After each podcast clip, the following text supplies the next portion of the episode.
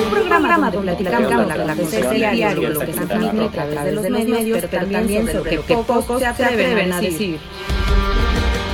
Entre, líneas, un ejercicio, periodístico, hecho para, todos con los analistas más, reconocidos de Amigos de Entre Líneas, muy buenos días. Bienvenidos a este ejercicio que hacemos de lunes a viernes de 10 a 11 de la mañana, platicando sobre todos los temas que a usted le interesan y a nosotros también nos duelen. Los periodistas también somos ciudadanos de a pie.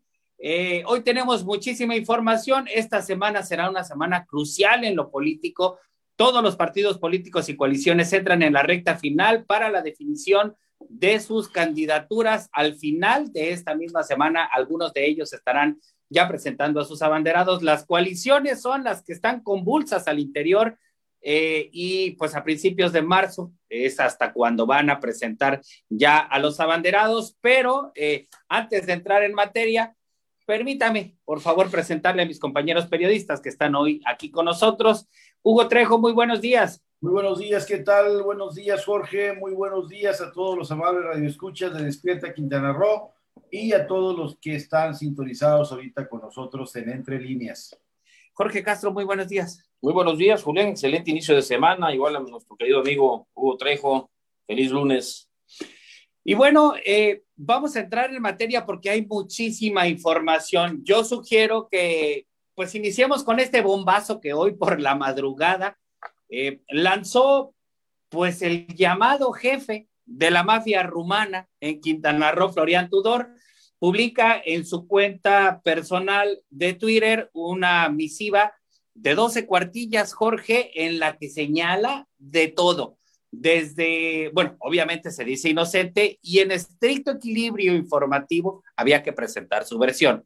Pero hace señalamientos que ya ha hecho antes en contra de Alberto Capella, incluso de autoridades del FBI, y señala por primera vez al señor de la oscuridad, a Juan de la Luz Enríquez Canfachi, que él le, que le escribe ahí Caufach, está mal escrito su apellido, pero eh, dice que es este el verdadero jefe de la mafia en Quintana Roo, dice que tiene en su control a todas las autoridades eh, impartidoras de justicia y encargadas también de buscar la seguridad en Quintana Roo. En fin, hace un desmarque, era el único creo que faltaba por desmarcarse, pero muy amplia la misiva. Fíjate que en efecto, Julián, 12 cuartillas. Eh, dicen por un lado que el que cae otorga. Eh, en este caso de la UIF investigando a los supuestos cómplices del tiburón Florian Tudor, presunto cabecilla de esa macromafia rumana, clonadora de tarjetas, eh, no se había pronunciado, incluso cuestionamos la semana pasada que era el único que no aparecía en la lista de investigados y de cuentas bloqueadas,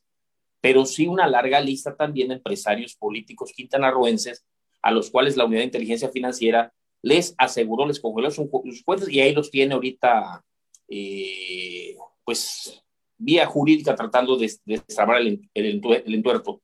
Y cuestionamos también, Julián, Hugo, el hecho de que varios, varios personajes estuvieron desmarcando, desmintiendo públicamente y retando a que les comprobaran la culpabilidad.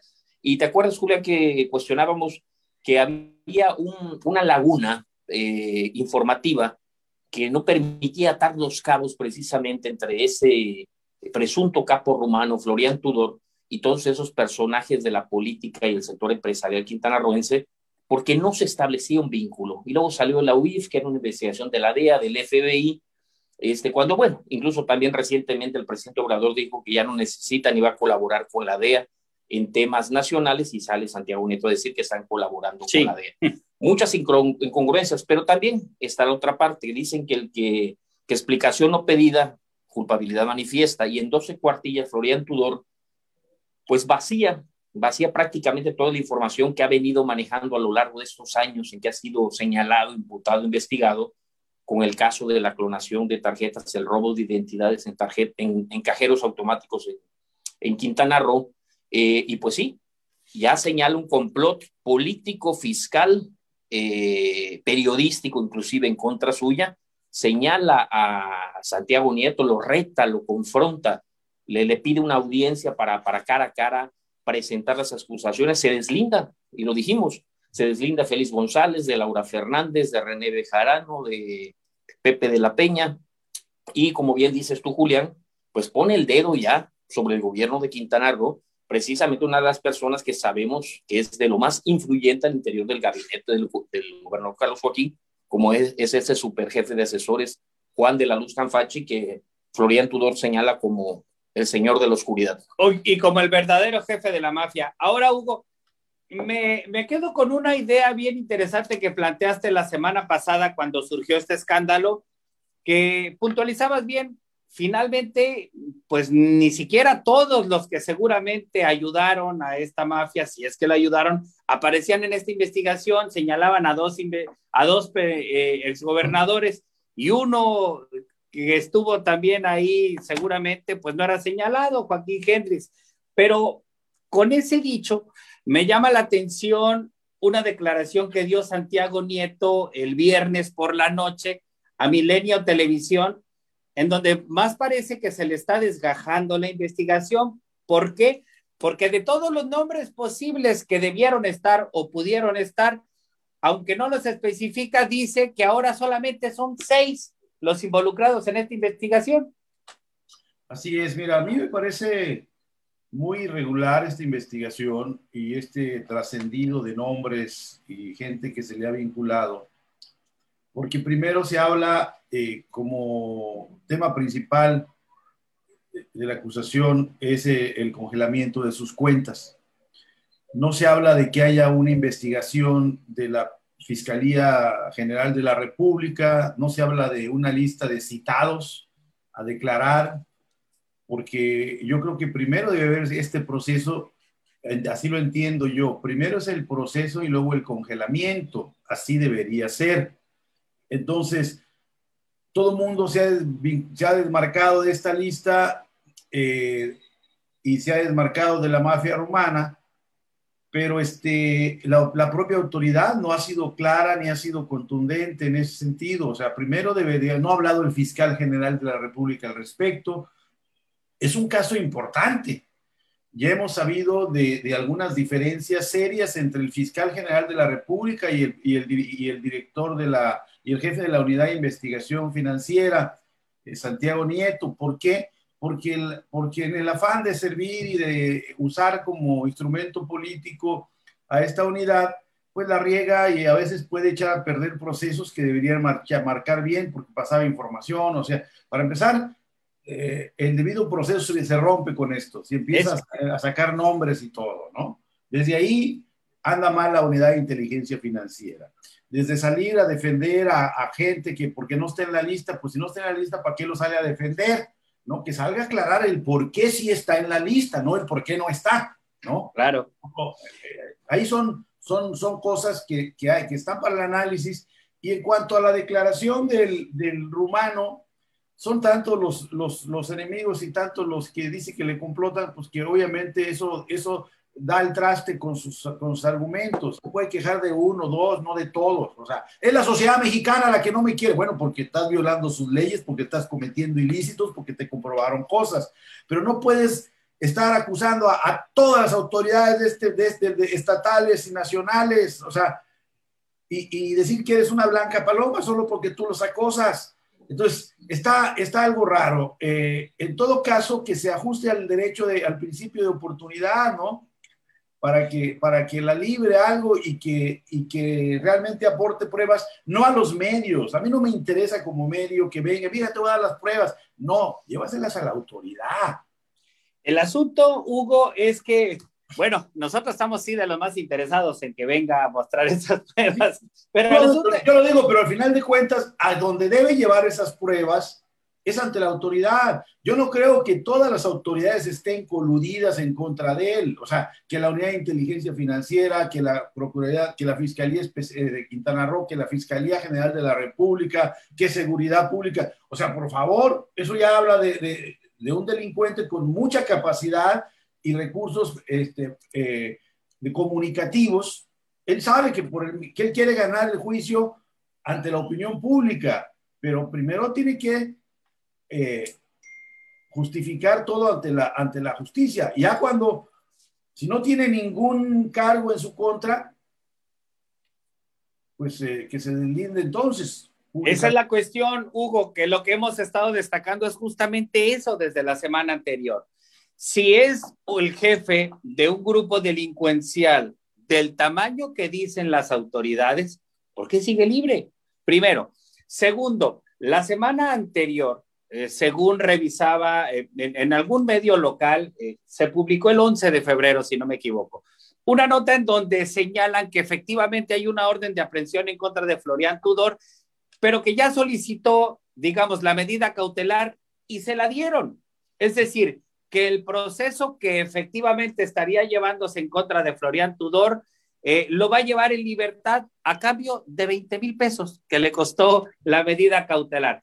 Perdón, pero en este país yo no veo al Mayo Zambada, este, o el mismo Chapo en su momento, es más, ni siquiera un capo de mediana estatura, de mediano nivel, saliendo libre y con medidas cautelares por 20 mil pesos. ni, ni, teniendo. Entonces, ¿de qué estamos hablando, no? Ni teniendo tampoco encima un proceso jurídico tan, pues tan aparatoso. Tan, internacionalmente conocido. Tan Digo, hay una cosa clara, o sea, en México tenemos eh, capos criminales de mayor, o sea, envergadura y, nivel que, que, que Florian Tudor. ¿Qué es lo que pasa? E, este tipo, pues sin duda es un tipo, digo, eh, peligroso por, eh, por las relaciones que, que, tiene, por el poder económico que ha, que ha extendido y ha tendido sobre amplios sectores de la, de la, de la, sociedad y la política quintanarroense, inclusive nacional. Pero, como dice Hugo, eh, pues debería afrontar el caso por la vía jurídica, perdón, presentar las pruebas y defenderse como haría cualquier criminal. Termino brevemente con este comentario. ¿Cuál es el problema aquí? Cuando se entretejen los vínculos políticos. Es cuando se echa a perder todo, cuando aparece por ahí un capella que da pie mediante acciones a que Florian Tudor se defiende y ahora cuestione al gobierno y cuestione una, un complot político, fiscal, periodístico en su contra y, pues trate de revertir eh, el proceso. Nada más yo apuntaría una cosa, compañeros, y leí con atención la misiva de Florian Tudor y de verdad por eso estamos de lo más interesados en platicar con él, porque dice, a ver, pues es que yo no he dicho nunca que no quiera seguir mi proceso legal. Lo que he dicho es que me lo arman de tal manera que me impide que me pueda defender. De hecho, por eso precisamente en esta misiva hace una petición muy concreta a actores de la vida política nacional, como lo han hecho otros, ¿eh? Eh, diciendo, a ver, por ejemplo, a la Suprema Corte de Justicia, deme oportunidad, atraiga mi caso y permítame presentar las pruebas. Con estos de aquí con Capela, con eh, Santiago Nieto, con algunas otras instituciones locales, no me dan la oportunidad. Permítanme presentar las pruebas. Y en ese sentido, de verdad, es que a mí me parece que es valioso el testimonio, primero, porque está saliendo a decirlo, y bueno, pudiéramos quedarnos con que es su dicho, pero segundo, ofrece presentar los documentos, pero ante las instancias que verdaderamente le vayan a llevar un proceso no estas que dicen lo están enjuiciando a priori. Mira, primero, no puede ser un ciudadano especial para que la, Corte le atraiga su caso porque él lo pide. No, este, pero sabemos cómo se arman los paquetes también en lo local. Así es, pero hay niveles y hay, hay niveles de justicia y hay instancias a las que tú te puedes, a las que puedes recurrir cuando el primer nivel te puede fallar, tú crees que está mal. O sea, la instancia local te puede enjuiciar, pero está la instancia federal para que tú tengas un juicio de garantía para que tú apeles y, y, así te vas hasta que se vence tu proceso. No puede ser que porque el cliente que no le hacen caso acá, que la Suprema Corte lo reciba y, y, y atraiga su caso nada más porque él lo dice. O sea, no, bueno, ahora se litiga hasta las mañaneras. Hay que ver, hay que ver, este, puede ir hasta las mañaneras, mediáticamente puede ir a cualquier lado, pero dentro del sistema judicial mexicano, pues hay muchas instancias y tiene que pasar por por la que le corresponda desde el, desde el primer nivel, ¿no? ¿Tú crees que sí garantiza el sistema judicial ese acceso a la justicia?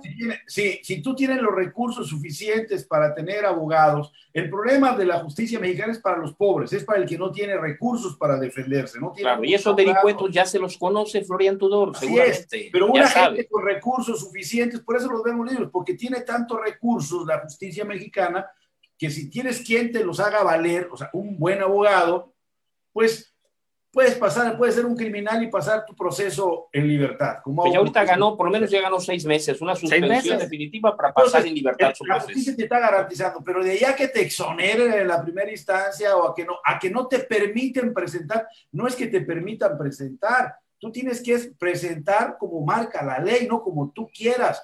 O, no te puedes decir, señor, usted es inocente, venga, deme las pruebas y ya lo exoneran. No, hay un proceso judicial que debe llevar sus eh, sus, sus, fases. Ahora, lo que también habría que destacar, Hugo Jorge, es que lo que sí ha quedado de manifiesto, por lo menos en el dicho de Florian Tudor, y así también quiero dejarlo a ese nivel, es que así como está pidiendo acceso, digamos, a niveles superiores de justicia, así también asegura haberse reunido con actores en lo local para pedirles, este, pues que le esclarecieran por lo menos su caso y asegura que hubo quien le dijo pues que la persecución se iba a acabar.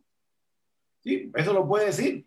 Obviamente, si se mete a niveles de la extorsión o a niveles de, del, cochupo, pues sí, si, él quiere, si él cree que, que puede ir librando su caso dando mordidas, como ocurre en México también, mucho. Pues es que, claro. Entonces, bueno, pero el que está mal ahí también es él. O sea, no espere que si ya le soltó dinero a, cualquiera de los personajes que menciona para que no lo persigan, que no lo persigan. ¿Por qué? Porque hay niveles e instancias diferentes. Él puede sobornar a un, a un juez local, a, una, a un policía local, a un funcionario local, pero también hay funcionarios federales y hay incluso hasta internacionales, porque está metido hasta la, hasta, hasta la DEA y está metido hasta este, el FBI en este caso. Entonces, pues lo, cierto es que el tema va a dar mucho de qué hablar todavía. No, la va a librar. Ahora, claro. ¿qué siento yo en este proceso? Que él ya tiene a favor una cosa. Pues que ya, ya se jodió el debido proceso en su caso, porque si, si, la autoridad está sacando su nombre, está revelando sus cosas, pues eso, eso puede, puede ser algo que le beneficie a su, a su, a su defensa, si su defensa es, es ducha y es, y es profesional. Pero si él se está fundamentando en, defendiéndose, una, dando jochupos, como es como él mismo lo está diciendo, porque no te lo dice de manera directa, pero es implícito lo que dice. Si ya se reunió con personajes locales y le, y le prometieron y le juraron, bueno, pues ¿sabe qué? Se reunió con los, con los personajes equivocados, porque su proceso es judicial y es policiaco, no es político. Y, y por el otro, si, si quiere defender en los medios, pues también está mal, que pague una buena defensa y, a lo mejor sale, sale bien librado por este asunto del... del, sí, lo tiene, la sí tiene la buena defensa, más que el tema mediático es una estrategia de él también, está pisando pues, calles con esta acusación para, para medir fuerzas y a ver cómo nos toca. Conviene, ¿Por, ¿por qué lo hace? ¿Por qué lo hace él, Hugo, Julián? Lo hace porque tiene los pelos de la burra en la mano. Sí, él a lo largo de estos años ha tendido puentes de, de, complicidades y relaciones en base a dinero corruptor. Él lo sabe. Ahora, por alguna razón que él atribuye política, le están revirtiendo el tema y lo están tratando de, de, emboletar a él nada más y a sus socios rumanos y a la mafia rumana. Pero, este, pues no se va a ir solo, parece no dispuesto a irse solo, ¿no? Y, con eso justamente quería eh, terminar este bloque para dar, para irnos a pausa que entre Anuar Moguel a platicar. Eh, lo que queda claro es que la, esta estratagema es mucho más amplia y probablemente diferente a lo que vimos la semana anterior. Ya no se trata de un diputado del Verde, ya no se trata de un exgover, ya no se trata. El mismo Santiago Nieto dijo el viernes, son seis funcionarios que le daban protección y ahora viene el dicho de Florian, que seguramente va a tener incluso, a lo mejor hasta los recibos de depósito del cochupo. Pero estamos hablando no de inocentes, sino de entonces de una amplia red mezclada con funcionarios y delincuentes, de lo cual nos vamos a enterar, pues precisamente a que alguien chivateó y alguien se va a repetir muy cerrar, de haber alborotado ese avispero. Claro. Permíteme cerrar así rápido. Eh, mira, a, a, a Florian Tudor le conviene esta estrategia mediática. Le conviene, ¿por qué? Porque él no tiene ningún problema con decir las cosas. La autoridad sí se mete en líos por el debido proceso. Y es una manera de provocar, es una estratagema para provocar a que la autoridad pueda cometer más errores de los que se están cometiendo y él pueda hacer uso de ellos eh, acusando que su proceso no es el debido. Claro, nada más que Florian estaba calladito, este, alguien le quiso yo creo que morder de más y el señalamiento está directo a Juan de la Luz. Nos vamos a ir a una pausa comercial, regresamos con más información.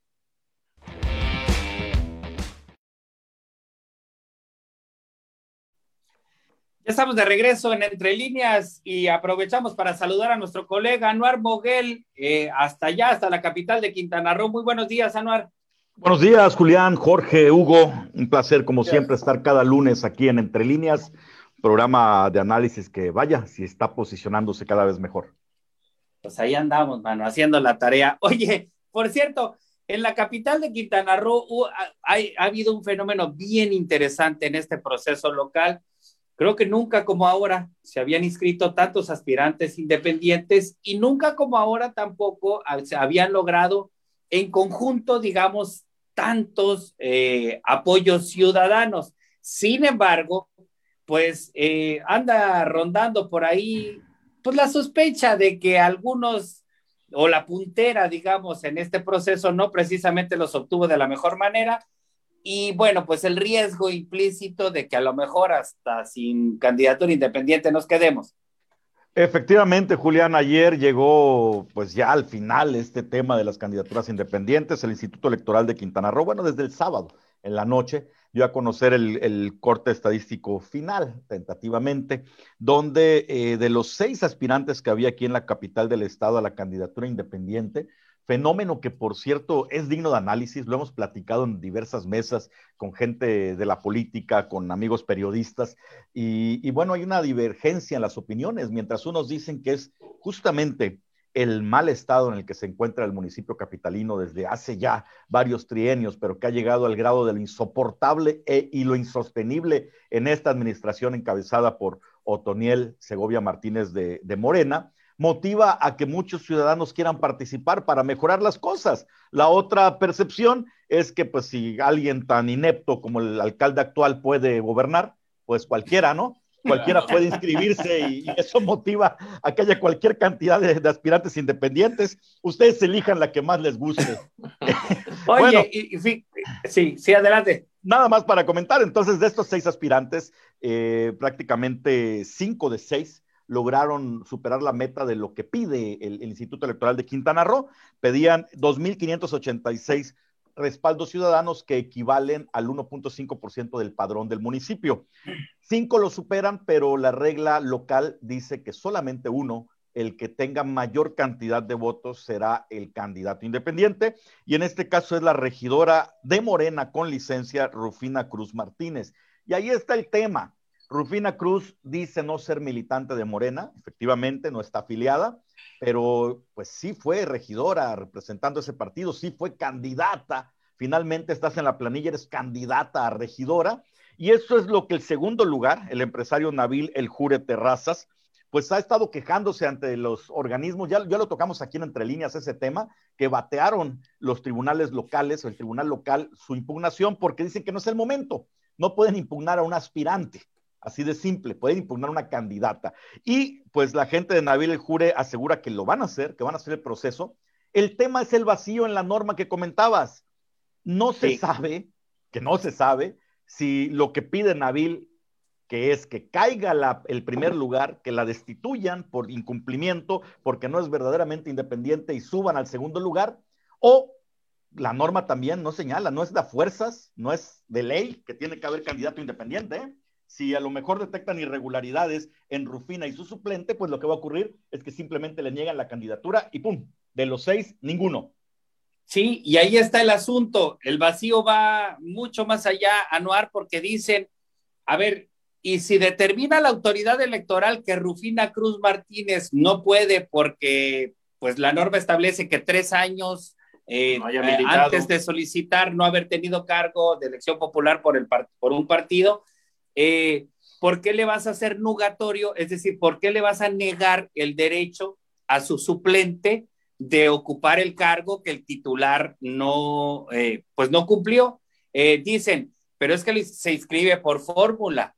Y dice, sí, pero quien cometió en todo caso la irregularidad solo fue la, titular de esa fórmula. en consecuencia, debiera asumir el, el suplente. Y entonces, de ese tamaño es el vacío pero también, más allá de quedarnos en esa situación, es el precedente que se va a sentar, porque si dice el, instituto o el Tribunal Electoral de Quintana Roo, entra el suplente, vamos a iniciar una nueva etapa de candidatos Juanitos o Juanitas, ¿no? Que fácilmente van a ir por delante.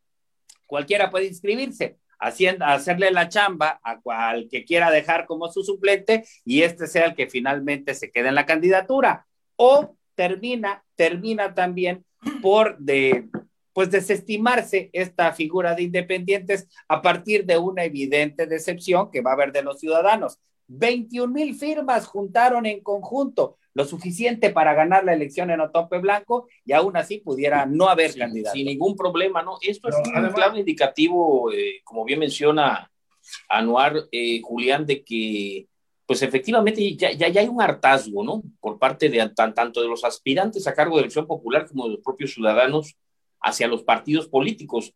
Y pues bueno, ¿qué se puede esperar de Tompe Blanco, este alcalde actualmente en funciones, aún en funciones, Otoniel Segovia, que ha sido considerado en varias ocasiones como uno de los peores, e inclusive en, alguna, algún sondeo como el peor alcalde de todo el país, pues es el más claro ejemplo de lo que los partidos políticos nos pueden endosar a los ciudadanos como candidatos a, a ocupar esos, esos cargos que son realmente de, de, de suma responsabilidad y de suma seriedad. Chetumal o Tompe Blanco está sentando un precedente muy importante, ¿no? Sí. Una, al, al, al, permitir, bueno, que tantos ciudadanos destapen, se abran y se inscriban en un proceso electoral por la vía independiente, pero al mismo tiempo también los candidatos están eh, pulsando el sentir la respuesta de los, de los chetumaleños, de los otonenses, en, en una supuesta eh, elección, una supuesta votación donde anticipan ellos, por eso se inscriben por la vía independiente sin confiar en ningún partido, de que el chetumaleño posiblemente ya ha pasado, ya viene arrastrando varias experiencias malas, varios desencantos eh, electorales. Eh, puede ser que, que, por primera vez un independiente pudiera gobernar la capital de Quintana Roo. O, o, que de plano nadie vote por los partidos. Adelante, Hugo. Este, permítame refutar lo de que Otoniel es el peor alcalde de, del país, ¿no? Yo conozco algunos casos que la verdad le compite, ¿no? Ahí está Alexander, ¿no? Cetina. Ah, bueno, en Bacalá. Ahí está Víctor Más en Tulum. Ahí está mm. Laura, Laura, Laura. Las Lauras. Las Lauras, ¿no? No te olvides de José Esquivel. Y conozco, y conozco de otros estados ahí que, que, la gente se queja y que de veras, de veras están para llorar. Pero bueno, es, no, es para, no es para defenderlo, nada más es para, para señalar que no es el peor. Este, es uno de tantos, vamos a dejarlo así. Sí, es de los peores, de los peores, ¿no? Este, mira, yo creo que este proceso de los independientes no debería llegar hasta donde estamos especulando que podía llegar. Si la norma establece y, si la norma fuera clara o es clara y la autoridad competente no está ciñéndose a la misma y va a permitir una impugnación, pues puede llegar hasta allá. Pero sería tan simple, ni siquiera tendrías que eh, elegirlo como, como candidata independiente a esta regidora morenista, pues era que se descalificara desde antes, ¿no sabes qué? Pues, pues tú no puedes ser candidata independiente y ya pues elegir a quien, al, que tenga, al, siguiente de los que, alcan, de los que alcanzaron a, cubrir el requisito de las firmas. De lo contrario, eh, al final de cuentas se va a cumplir lo que la norma, eh, lo, que lo que la norma este, electoral eh, es, o sea, se va a cumplir el hecho de que no haya candidaturas independientes, porque la ley electoral para los independientes está hecha para que no haya candidatos independientes. Nomás Buen que, le siguen y le siguen y le siguen, pero está hecha para que no haya candidaturas independientes. Buen apunte. Y pero el problema también es que la norma ni es clara ni la autoridad competente, Anual. Sí, porque pensaron, como dice Hugo, que nadie se iba a animar. O sea, si nada más para inscribirte tienes que desembolsar 70 mil pesos en copias. En serio, ¿eh? Un aspirante amigo nos dijo wow. 66 mil pesos se gastó nada más en, el papeleo, en el papeleo que entregaron para el primer filtro. Solo eso, solo ahí. Imagínate, para que te den para la campaña en total no, pues ya, violaron, ya con eso violan el, el principio de, de, de, los montos de campaña. ¿no? Sí, hombre, de entrada, ¿no? Si no lo facturan, sobre todo ahí les van a pedir cuentas. Efectivamente está lleno de obstáculos, por eso llama la atención que al menos en Otompe Blanco no se repitió este escenario en los demás municipios, ni siquiera en Benito Juárez, que, eh, bueno, tenemos allí el candidato independiente, entre comillas, más exitoso que ha habido en la historia de Quintana Roo, me refiero a Isaac Yanix. Esta vez. Que ahora va por partido. Que ahora va por partido porque se dio cuenta que pues, esa, esa, vía independiente no es tan agradable ni tan bonita como se esperaba, sobre todo cuando tienes el respaldo que él tuvo cuando sí fue candidato. Esta vez solamente dos candidatos en Benito Juárez, dos candidatos en Solidaridad y que parecen de mero relleno. Aquí en la capital sí se vivió de otra manera. Me parece que sí hubo una expectativa, pero todo este proceso lo enturbia. Y, creo que va a haber decepción ciudadana por la resolución. mi pronóstico, mi pronóstico es que con cualquier pretexto, Rufina Cruz Martínez, con todos sus asegúnes, se va a quedar como candidata. ¿eh? Pues sí. Y bueno, eh, si no tienen algo más con respecto a los independientes, quisiera que platicáramos también sobre estos cambios en la coalición PAN, PRD, PRI, desconfianza o confianza o como, ¿cómo se? Pues, ¿cómo se? Es confianza, pero confianza por Quintana Roo. El partido joaquinista, vaya. ¿Existe todavía? sí, así lo mismo cuestionó este por que hoy por, la mañana en su columna. Todavía existe. Ah, este fin de semana hubo cambios en el convenio de coalición. Determinaron ir en Lázaro Cárdenas con una candidatura común y que en Puerto Morelos pues ya definitivamente quede que cada partido va solo. Eh, pero hubo durante sábado y domingo un creciente, creciente rumor de que iban a hacer una modificación, digamos, en el favorito, en el favorito para la candidatura en esa coalición en Benito Juárez, eh, Jesús Paul hasta ahora. Y quiero dar la palabra a Jorge para que él nos platique más sobre esta, sobre estos detalles en que finalmente acabó. Cada partido va a hacer su encuesta porque de planos todos traen otros datos. Claro, es, es una coalición que pues existe yo creo en el papel, en algún acuerdo que por ahí habrán firmado, porque se fue desintegrando eh, en, en, los municipios. Cada municipio, de hecho, tiene una, una representación diferente, esa coalición entre PAN-PRD y el Partido Confianza y el PRI también. Bueno, aquí en Benito Juárez, pues el PRI ya sabemos, eh, salió de la coalición, prefiere ir solo en la figura de Jorge Rodríguez Méndez, hijo del notario Jorge Rodríguez Carrillo, y quien pues tiene como bagaje político Jorge Rodríguez Méndez, pues haber sido secretario general del ayuntamiento y director jurídico del ayuntamiento de Benito Juárez, y párenle de contar, no tiene mayor experiencia, pero esa es la, puerta, la apuesta, es la carta fuerte del, del PRI, ya está este, nominado y pues bueno, con esas canicas va a jugar el tricolor. Eh, el detalle era de que en Benito Juárez en lo particular, el PRD lleva mano en la decisión de elegir al candidato. PRD tiene muy bien definido a Jesús Polmón, sí, ya lo determinó fuerte, Jesús Zambrano ya lo vino a apuntalar, ya le levantaron la mano y es para el PRD inamovible. Entonces, ¿qué dicen los aliados del PAN? Me voy a centrar en el PAN porque realmente confianza es un aliado de relleno, es un bulto, sí, es un no nada más ahí para, para, para amortiguar algunos golpes. Eh, no, no tiene nada que aportar en esta, en esta coalición. Eh, pues dudaban los panistas de que pues PRD por llevar mano y por estar tan, tan reafirmados en la figura de Chucho Paul, pues le jugaran mal. Entonces han venido ahí debatiendo eh, dos figuras, Carlos Orbañano, que es el vocero del gobernador actualmente, el vocero del gobierno del estado, y el empresario Eloy Peniche, quien tiene también mucha, mucha aceptación entre los Bastante serio, ¿eh? Bastante serio y, y sus encuestas, sus números, pues son muy, muy competitivos. ¿Qué pasa? Que el fin de semana eh, corre el rumor, como bien dice Julián, de que quieren bajar a Chucho Paul, amagan los panistas con romper la coalición y pues bueno, finalmente toman una decisión para ellos salomónica, que cuál va a ser, que cada partido, PAN, PRD y Confianza, eh, hagan una encuesta interna. Hasta confianza le va a entrar a las encuestas. una encuestadora que ellos elijan y que pulse el posicionamiento de sus candidatos, pero también eh, la imagen, el peso de sus partidos como tal, que va a ser evaluado también. Ahora, este, Hugo, aquí me parece que es donde está el mole. Eh, finalmente, a pesar de que se ve que PAN, PRI, PRD y lo, todos los agregados pues traen muy pocas posibilidades de ganar, por decir algo, en Benito Juárez o en cualquier otro municipio, aún así se andan dando de jicarazos. Así es, mira, a mí me parece, por no decir absurdo, y demasiado tonto el hecho de que digas, bueno, que cada partido haga sus encuestas, no las tiene que hacer, pues no las pagas, cada partido está metido, sabe que, que quiere a su candidato, ¿no? Lo prudente y lo más inteligente para todos, he dicho, bueno, vamos a ponernos de acuerdo, mira, eh, cuánto nos cuesta una encuesta, tú pones tanto, tú pones tanto, y, este, y hacemos una. Claro. Nos valga los tres, porque es quedar igual. Es más, yo como, Pues sí. partido, yo como partido, pues ya, ya para qué hago, para qué voy a gastar dinero en encuestas si ya sé que este es mi candidato.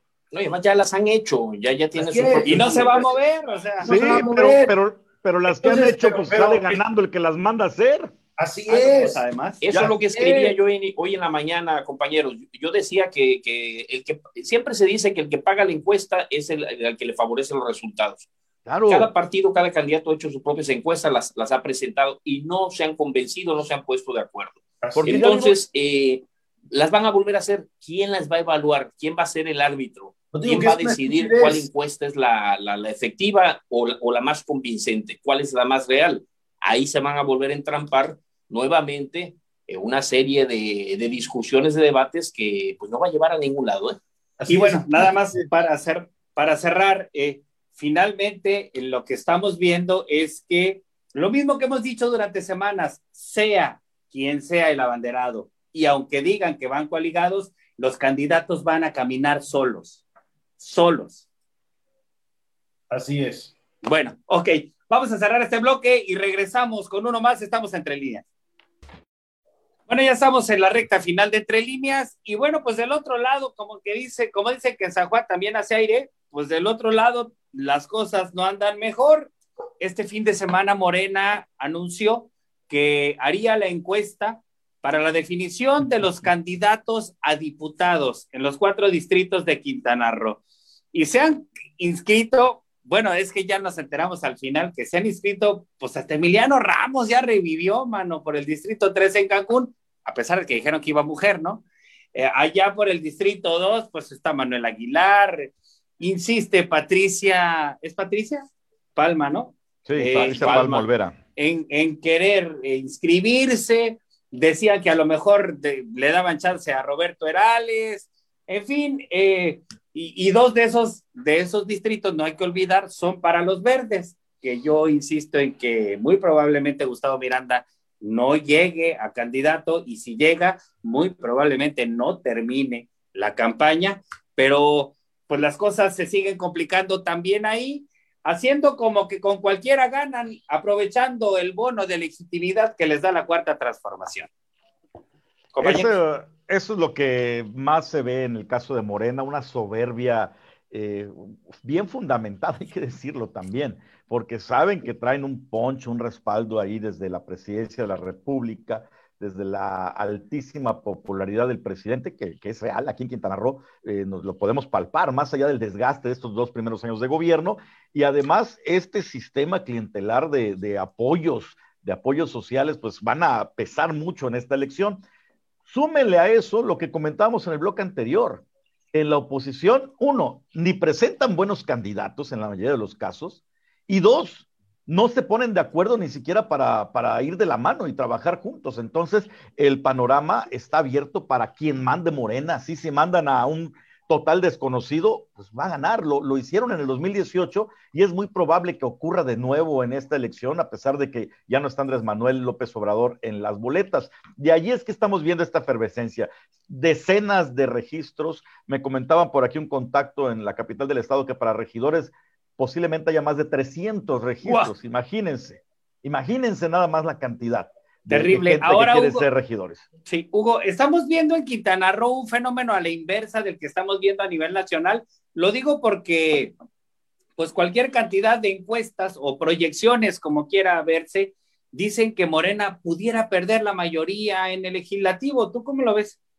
¿En el legislativo federal? Sí. No, no, es muy difícil. De hecho, bueno, yo, yo tengo otros datos, ¿no? He estado uh, dándole seguimiento a algunas encuestas que maneja eh, este Eduardo Ruiz Gil, que es, que es muy crítico y este y el otro día está dando un repase estado por estado y, y está por encima las preferencias de, de, More, de, Morena por mucho en casi todos Mira. los estados. esa la, la, la, influencia del gobernador, del presidente de la República, como dice Anwar, de los programas. En las ciudades se pueden quejar, los opositores se pueden quejar de ciertas capas, pero eh, el efecto de los programas sociales en la gente eh, es muy fuerte. O sea, les está llegando el recurso. Eh, ellos, a pesar de la crisis de la pandemia, la gente que está en las comunidades rurales, pues mira, les adelantaron a los ancianos Zulana, a, la gente de la tercera edad, a, los jóvenes, al Sembrando por el Futuro. Hay programas de Sembrando por el Futuro, de la milpa, de todo. Entonces, yo lo veo porque una zona tan abandonada como la del, la del municipio de Bacalar, la zona rural, de veras que era una zona muy abandonada, porque, porque como no es indígena tampoco, pues no estaba en, en, ese, en, esos, en esos programas que favorecían algunas zonas indígenas del Estado de manera regular y que se les mencionaba. Era una gente que dependía eh, solo de, de los inmigrantes, de las remesas que mandan sus hijos, que se van a Estados Unidos y mira que ahorita eh, no encuentras quien trabaje contigo allí en, en Zamora, en Reforma, en este alto, porque todo el mundo está metido en su, en su chamba y todo el mundo está recibiendo 4.500 pesos mensuales que le pagan por trabajar en su, en su parcela. Y todo eso, pues es a partir de este gobierno y, ellos lo sienten así, te lo dicen, ni siquiera se los preguntas, te lo dicen, porque creo que los aleccionan bien también, ¿no? Para que estén conscientes de dónde viene el dinero. Y si eso ocurre en este espacio, pues en el país es, es general, ¿eh? Claro. sí, muy probablemente. La, crítica viene de las clases medias, de algunas clases medias, de, los, de los que, pues al final de cuentas es el sector que está en contra, porque no ganó con el 100%, no ganó con un, con, con un 60 y tantos por ciento, 68 por ciento. Y eh, ese, ese, ese se sigue conservando y necesita nada más el cincuenta y tantos por ciento, el 51 por ciento para, para, para, ganar la mayoría en el Congreso. Y como dice, con una oposición que se pasa de estúpida en la campaña en contra. O sea, no estoy a favor de Morena, estoy en contra de, de esas que, no tienen inteligencia para hacer oposición. Y, hablo de críticos, hay intelectuales de veras que, que tú los oyes hablar y si no es posible que este intelectual esté hablando así.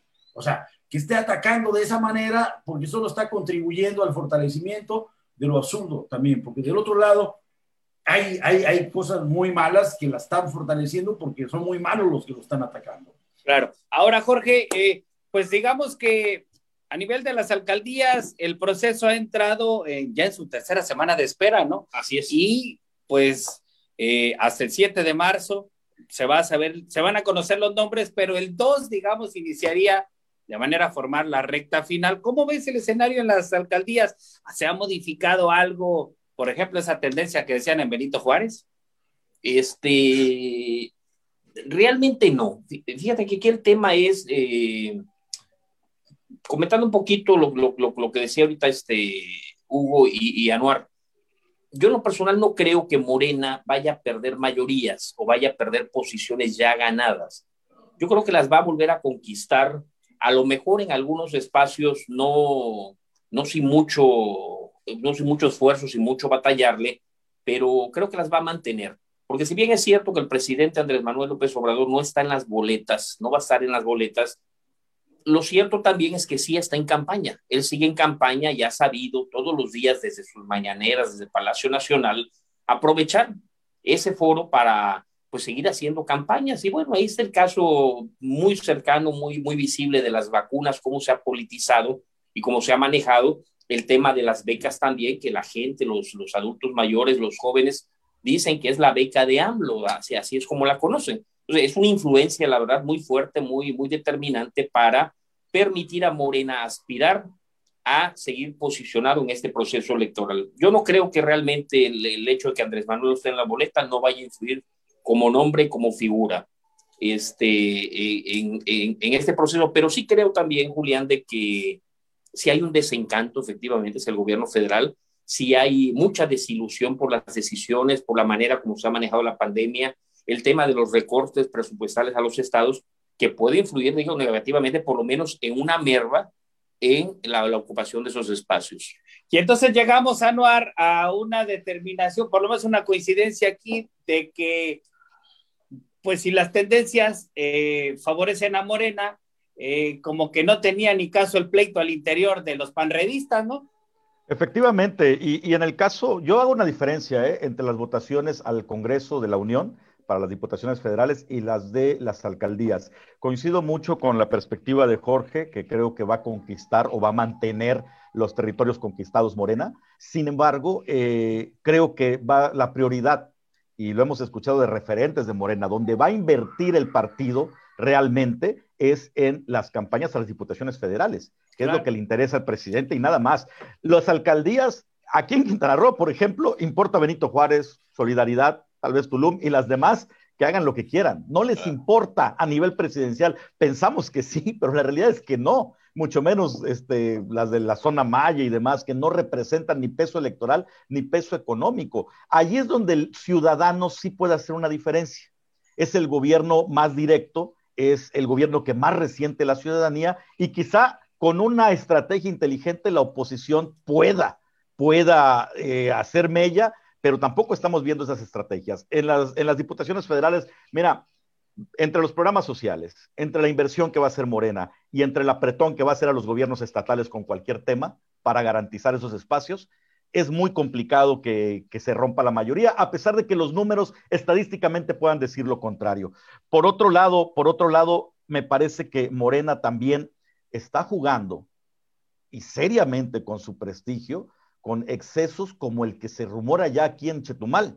Y, tiene fundamento este exceso, que podrían incluso nominar a un Raimundo King de la Rosa. Imagínate, está registrado, ¿eh? confirmado que se registró como aspirante a la presidencia municipal de Morena cayendo en esos excesos y permitiendo esos excesos, pues ya con regresar para ahorita, pero espérate un par de años y vamos a ver. No, no, y, no amenazó con, nada más. regresar, Jorge. Dice que no va a regresar nada, tal vez vuelva a la política. es importante esto que decía Anuar para que podamos entender, digamos, el entorno en el que nos desenvolvemos. Porque, pues sí, a los que estamos aquí en Quintana Roo, usted que nos ve y nos escucha, pues seguramente le interesan esas cuatro diputaciones, esas once alcaldías, pero mire, nada más le, me permito comentarle, Quintana Roo representa el 1.4 del padrón nacional, el 1.5 de la población nacional. Y en este país hay 1.900 presidencias municipales en juego como para pensar que los ojos nacionales están puestos sobre Felipe Carrillo Puerto o José María Morelos, ¿no? De hecho, sobre ninguna, ¿no? Ya lo han dicho algunos personajes de, de, Morena, eh, que el presidente no le interesa ninguna presidencia municipal, le interesa las diputaciones federales. En cuanto al prestigio que dice Anwar que tiene Morena, no, tiene preferencias, prestigio todavía no tiene. No se lo ha ganado. ciertamente, ciertamente. Pues sí. Entonces, eh, bueno, entonces eh, sí hay una diferenciación entre lo que pudiera ser el esfuerzo por mantener la mayoría legislativa y las alcaldías, pues hay como se entiendan. Sí, esas se las van a dejar finalmente para que se las repartan los, los, los, políticos, las estructuras locales. Exacto. Pero también, y, nacionales también, Jorge. Un dato muy interesante, Julián, que yo percibo y que es con el que iniciamos precisamente el, el, tema de, de, este programa, eh, esa investigación de la UIF. Si esto sigue tomando el rumbo que, que, que estamos percibiendo, que va tomando esta supuesta investigación, muy pronto vamos a llegar al punto de que la UIF la, la, habremos visto convertida en un instrumento de terrorismo fiscal, terrorismo político en pleno proceso electoral. Ahora, nosotros estamos últimos juicios un tema que atañe a Quintana Roo, pero hay que ver también, no, sé, no, yo una persona no me he metido a leer estado por estado. Quiero creer que a lo mejor la UIF está ejerciendo un tipo de persecución claro. y de presión política en muchas entidades para desanimar a candidatos, para desinflar coaliciones o para reventar proyectos que le pueden significar a Morena este, un riesgo en, esta, en estas elecciones. Claro, y yo quería llegar a este escenario justamente pues para soltar esto otro que yo siempre he sostenido, este, por cierto, Anuar, sigo con mi quiniela de la Secretaría de Turismo, ¿eh? Todavía. sí, pero ahorita, ahorita los explico, es, es un chiste largo. Pero bueno, considerando que el presidente de la República tiene un interés supremo en mantener la mayoría legislativa.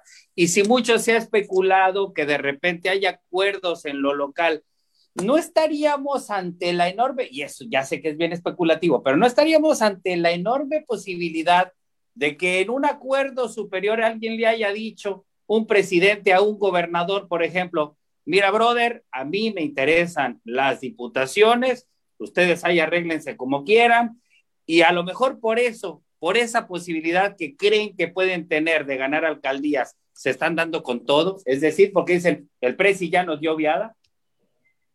Lo, veo muy complicado, o sea, a mí me parece que más allá de que sí esa negociación pudiera existir, eh, pues tampoco tienen con qué entrarle a, los trancazos a nivel local. Es decir, el poderío del presidente y de Morena en esos momentos es el PRI, no, la, no, no es la cuarta transformación, es el PRI a la cuarta potencia. Veamos cómo maneja los programas sociales. O sea, nunca el sistema clientelar del PRI fue tan eficaz como lo que hace Morena hoy actualmente. Y nunca el uso del poder para mantener a raya a los opositores ha sido tan claro como en este gobierno. Entonces, en ese sentido, en ese sentido, la negociación no es tú me das y yo te doy. La negociación es, a ver, quítate y no te avasallo. O alíñate y, no sales, no sales aplastado. Guau. Hugo. Mira, pues sí, el, eh, como dice, la intervención de la UIF es, es eh, significativa y, es contundente desde el inicio del sexenio. Eh, yo no comulgo con Santiago Nieto ni sus formas. Pero si es también para frenar a los bandidos electorales, a los, a los políticos que han medrado y han saqueado y quieren seguirme en el juego, ni modo. Pues hay, que, hay, que, aguantarlo. pero, muchos bandidos, pero muchos bandidos ya están en ese lado. Así es, así es, pero por eso, pero si es frenar, si no, malo que frenar a gente inocente, a gente que quiere empezar, me preocupa lo que ocurre con, con, los independientes, que les ponen tantas dificultades. Pero los partidos, ah, que le puso un freno a Félix, que le puso un freno a Sultán, pues, pues, este, ¿qué queremos? Pues entre mula y mula, ¿no? Finalmente. Ahora, el uso del, del, del, poder siempre lo, todo lo han hecho. El PRI lo hizo en sus tiempos. Todos, pero nunca tan claramente y tan eficazmente como ahorita. Bueno, pues son más eficaces estos, que, los, que, luego los tachamos de estúpidos, porque los, los, opositores los tachan de que son más pendejos, de que no saben gobernar, y ahora resulta que son más chingones. Eficaces, eficaces entre comillas, eh, porque ahora lo hacen sin guardar las formas, lo hacen abiertamente, lo hacen de manera discrecional, lo hacen de manera burda y hasta torpe. Así que les funciona, les funciona, ¿no? Claro. Bueno, entonces, no es tan, entonces, no es tan, burda ni es tan torpe, es eficaz. Es eficaz, es eficaz y avasalladora. En fin, eh, ya vamos a. Porque enfrente tienen gente peor. Es el, es, el, es el problema que tiene nuestro país. Pues son las reglas que se Yo han dado. Diría que igual. son, los menos, son los menos malos. Pues sí. el que juega y compite entiende las reglas. Pero bueno, en fin, compañeros, se nos está agotando el tiempo. Yo les agradezco que vengan a platicar. Eh, ya debieran ampliarnos el horario, hombre. Pero bueno, este, por lo pronto les agradezco que vengan a platicar. Anuar, muchísimas gracias. Hasta la próxima. Hugo. Nos vemos mañana. Jorge. Hasta luego, mi querido Julián, compañeros. Muy buen día. Y bueno, yo le agradezco que venga a platicar con nosotros sobre los temas que a usted le interesan y a nosotros también nos duelen. Soy Julián Santiesteban. Nos vemos y nos escuchamos, por cierto, 106.7, 107.9 de FM y a través de todas las plataformas de Despierta Quintana Roo, mañana a las 10.